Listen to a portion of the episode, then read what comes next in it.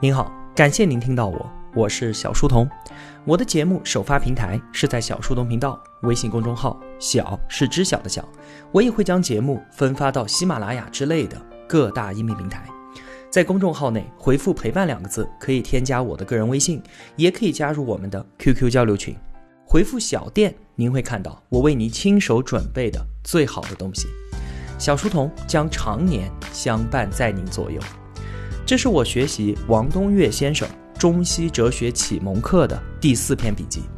这门课啊，精彩绝伦，但是它并不能够直接产生实用的效用，所以呢，它是精神的奢侈品。我推荐给在生存之上依然有知识渴求的同学们享用。在上期节目当中啊，我们说到老子，他是中国思想文化的元祖，也是中国古代唯一的哲人。他认为啊，讨论人之道，首先我们要探知天之道，要追究终极。老子的思想别致而深远，其后者无人能与之比肩。《道德经》道是万物运行的总法则，德是顺行天道而为。弱化效应是道的表现形式。道论的核心两个字柔弱，德论的核心呢也是两个字无为。老子发现啊，文明它竟然是一场灾难。他不断的批评人类文明发展的过程就是违背天道，就是丧失物德的进程，表现出了非常明确的反文明倾向。而有趣的是呢，我们发现历史上啊那些重量级的思想家，除了老子之外，还有孔子、柏拉图、卢梭等等，他们都表现出了相同的反文明倾向。这其中啊，一定有什么我们常人没有洞察到的深意。那今天这期笔记呢，我们就来看看王东岳的地弱代偿原理，他是怎么借助今天大信息量的宇宙模型来解释这个问题的。我们人类的文明史啊，就是一个信息量不断增大的进程，所有问题都会随着信息量的增大而逐渐变得清晰起来。我们需要把二十世纪自然科学的总图谱给拉开，看看这个大信息量的全新宇宙观，它到底是一个什么样子。我们会看到啊，物理、化学、生物这些自然学科之间的界限逐一的都被打破了。首先是达尔文说，我们人类并不是什么独特于自然界的存在，我们和所有的生命、所有的动物都是一样的，都从最原始的那个单细胞生物一脉演化而来。上个世纪中叶啊，我们又突然发现，所谓的生命其实不过就是一个分子编码而已。那著名的米勒实验，就是在密封的空间里面，把甲烷、氨、氢和水混合之后放电，就会产生生命必需的有机化合物氨基酸。那于是呢，生物学和分子化学之间的界限就被打穿了。我们创立了一个新的学科，叫做分子生物学。与此同时啊，还有一个新的学科诞生，叫做物理化学。我们当年学习经典化学的时候，化学元素周期表九十二种自然元素，对吧？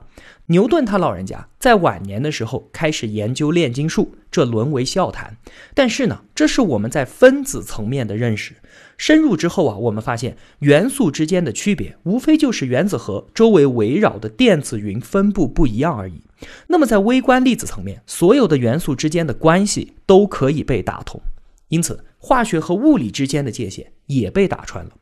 我们再回头看达尔文的物种起源，三十八亿年的生物演化史，从单细胞生物一直到人类，从简单到复杂，由低级到高级。现在我们明确的看到，这个演化进程它不仅仅限于生物界，在生物之前的分子它也在进化，从无机小分子进化到有机大分子，再往前呢还有原子的进化。从一百三十八亿年那个能量起点开始，突然爆发出了三种基本粒子，就是夸克、氢子和玻色子。由此呢，演化出了化学周期表上的九十二种元素。你看啊，无论是一百三十八亿年的宇宙，还是四十六亿年的地球，或者是三十八亿年的生物，呈现出的状况是一脉演化而来，没有我们之前认为的牢不可破的边界存在。万物演化的图谱就此全面拉开，我们看到的是万物一系，万物同质。我们之前了解进化论啊，一定会知道这八个字：物竞天择，适者生存。谁更加适应环境，谁就能够延续下来。那结果应该是越后演、越后发生的生物，它的适应性就应该越强。而我们人类呢，是站在进化的顶端的，我们当然是最适应环境的最高级别的存在。我们一直都是这样自以为的。对吧？但是啊，如果我们真的站到三十八亿年整个生物演化的尺度上，我们会看到完全相反的情况。地球上最最原始的单细胞生物细菌，它已经存在了三十八亿年了，生命力极其强大。不管是在火山口九十摄氏度以上，还是在海底一万米的高压之下，甚至是在核爆炸实验场的高辐射环境当中，都能够生存，并且啊，它没有什么所谓的生死，无非就是被资源限定不分裂了而已。反倒是那些所谓的高级生物，生死轮回紧迫。爬行动物恐龙，大家都知道吧？非常的强大，统治了地球一亿六千万年。有一个说法呢，是小行星撞击地球，所以导致恐龙骤然灭绝。但这其中就有一个问题，就是那些比恐龙低级的大量物种却存活的好好的，这是为什么？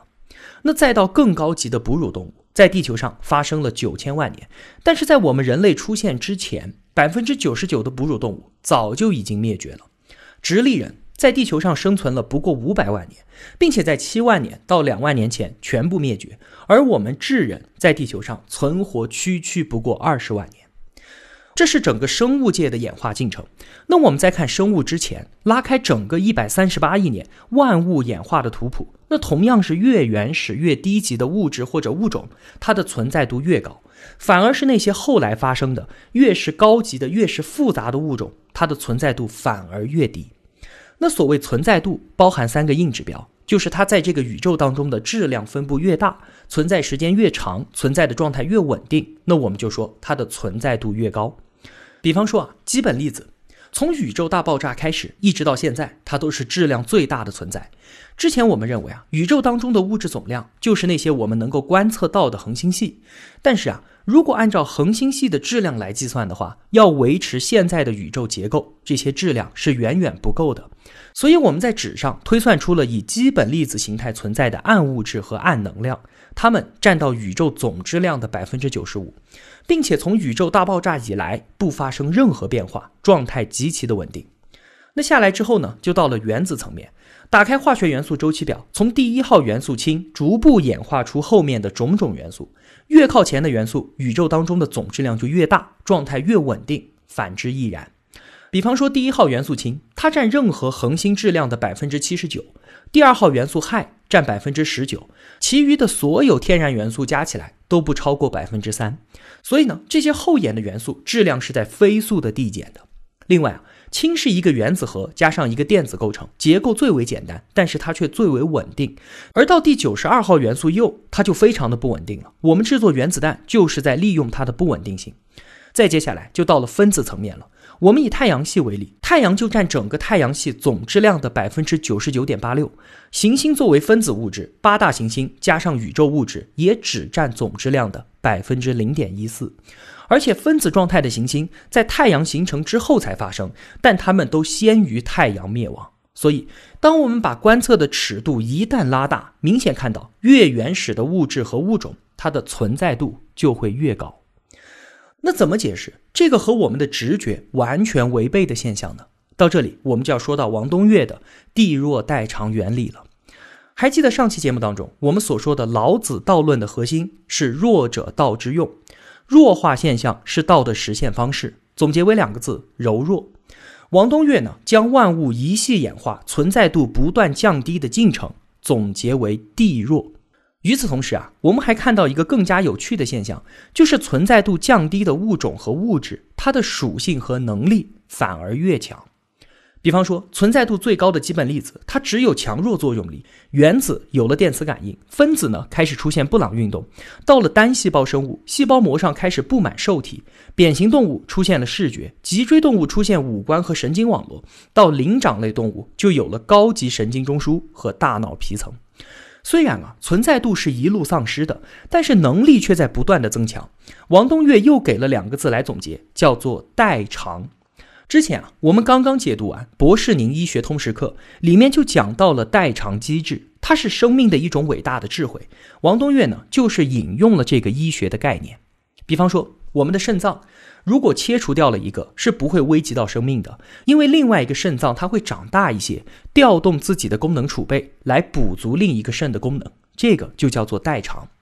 再比方说，盲人的听觉和触觉都会变得非常的灵敏，这也是为了补偿视觉上的缺损。但是要注意的是啊，代偿它可不是复原，一个肾的代偿不可能等于两个肾的功能，再灵敏的听觉和触觉也不可能完全替代视觉。所以呢，代偿是不得已的权衡之计，它是不得已的代为补偿，而不是完全的补足、修复以及还原。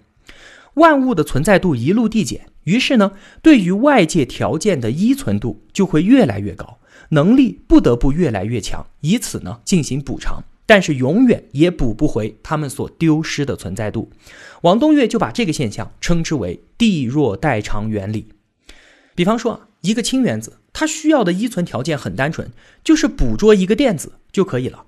到了氦呢，需要捕捉两个电子，一路向下演化，需要的电子数就越来越多。后来到了分子阶段，再到生物阶段，那需要的东西就更加复杂，也更加多样了。作为生物，生死轮回紧迫，我们需要不断的从外界获取能量，才能保证自己的生存，对吧？这已经是存在度极度衰落的表现了。我们就来想一个问题啊，我们看。家中长辈老人似乎什么都不会，他们不会用智能手机，不会用电脑，不会点外卖，不会寄快递，甚至出个门都困难。而我们自己呢，好像啥都会，各种办公软件、生活运用得心应手，订机票、订酒店，去那些从来都没有去过的地方出差，和那些从来都没有见过的陌生人协作，东奔西走，还要抽出时间来学习补课，利用一切时间获得信息，提升自我。我们会不会觉得自己非常的厉害？但是我们有没有想过，相比于家中什么都不会的老人，我们真的比他们年轻的时候过得更好吗？这些能力真的有让我们变得更加幸福吗？还是说，只是因为我们的存在度进一步下降？如果我们没有这些能力，根本不足以在社会上立足，不足以应对这个剧烈变动的时代。这个就是一种代偿，是没有办法的，不得不。之前我们认为，个人能力越强，适应度也就越高。其实不是这样的，根本原因是因为我们的社会适应度不断降低，我们才不得不把自己的能力一再的拔高。我们跟古人相比啊，他们没有手机，没有汽车，没有互联网。今天我们什么都有了，科技高度发展了。但是我们应该反过来想一想，如果这些东西都是幸福的馈赠，那我们可以拒绝它吗？对于这些东西弃之不用，我们能不能够在现代社会生存下去呢？我们向来都是用自己肤浅的直观感受来进行主观的判断，说能够得到这些是我们的福分，因为我们的物质生活丰富了呀。抱歉，其实不是这样的，这不叫做物质生活丰富了，而叫做我们的生活成本提高了。我们不能拒绝，我们没有办法放弃，被裹挟着向前走，我们却一直把它当做是文明发展的礼物。延展这些生活当中的例子，是希望同学们能够理解王东岳所说的代偿它的深刻意义。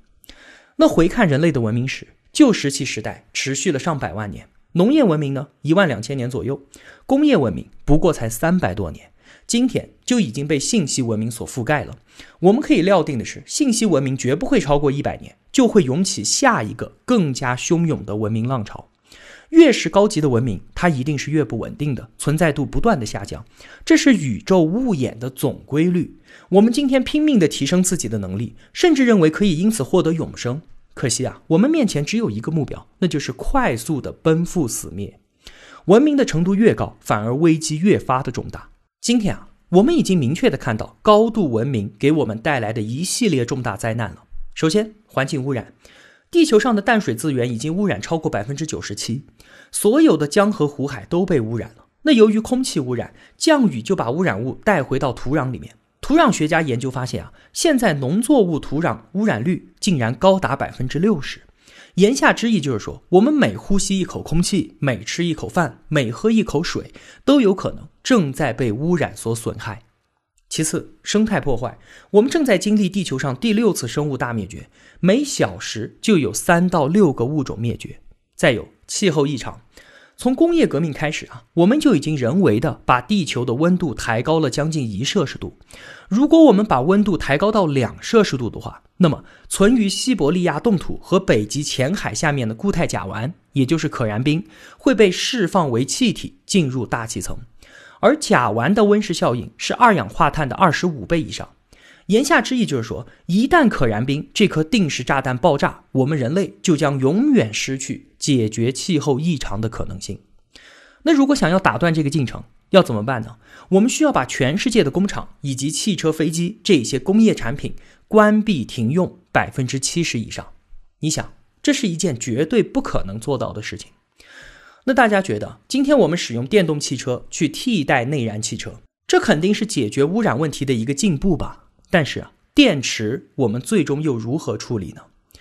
要知道啊，一节一号电池如果随意丢弃的话，它就能够污染一平方公里的地下水。而一辆电动汽车的电瓶相当于将近一千节一号电池。我们把大量的原本分散在自然界当中的物质凝结提存到人类社会当中。一旦我们这么做了，我们其实是没有完美的解决办法把它们在原路返回的。它远期会造成怎么样的危害？我们当下没有办法预测。我们彻底认清一个问题，需要几年、几十年，甚至是更长的时间。我们说现在可以使用核电啊，认为它不会产生温室效应，所以能够解决污染问题。但是核泄漏这个问题，我们至今都没有办法做到绝对的安全。就算能够保证这一点，我们也不可能百分之一百的消耗掉其中的放射性物质，一定是有核废料需要处理的。现在的做法是用铅筒把它给包裹起来，深埋地下。但是铅筒只能维持三四百年，之后铅筒破裂，核燃料释放出的能量是铜容级碳氧物质的一点五倍以上，因此它足以燃化周边的岩层，以放射性的方式污染周围环境。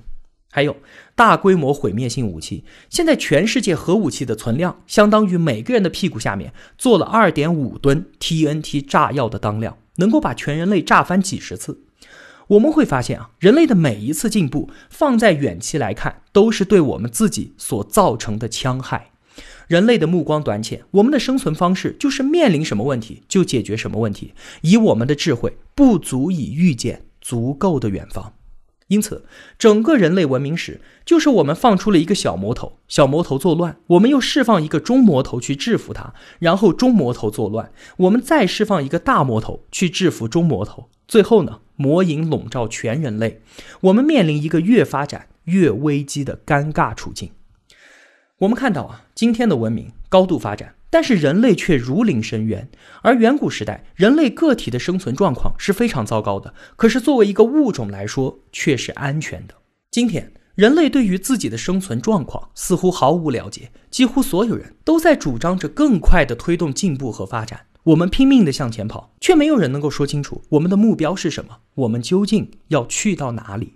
在这个大信息量的时代，全人类的思绪竟然都处于遮蔽状态。而老子呢，在两千六百年前就有这样的思考：道论的核心，弱者道之用，落脚点在柔弱；德论的核心，两个字，无为，不要提升我们的能力。德论和道论正好与地弱跟代偿相扣合。所以呢，王东岳给老子极高的评价，说他是人类思想史上最早对于这个自然现象有所猜想的思想者。在之前的节目当中，我们反复的说过一句话：越原始、越低级的东西，越具有奠基性、稳定性和决定性。这句话其实就是地弱代偿原理的一种表述。比方说，我们今天可以没有网络、没有汽车、没有电脑，但是我们绝对不能够没有粮食。粮食是最原始的造物，但它却是我们人类生死攸关的最重要的资源。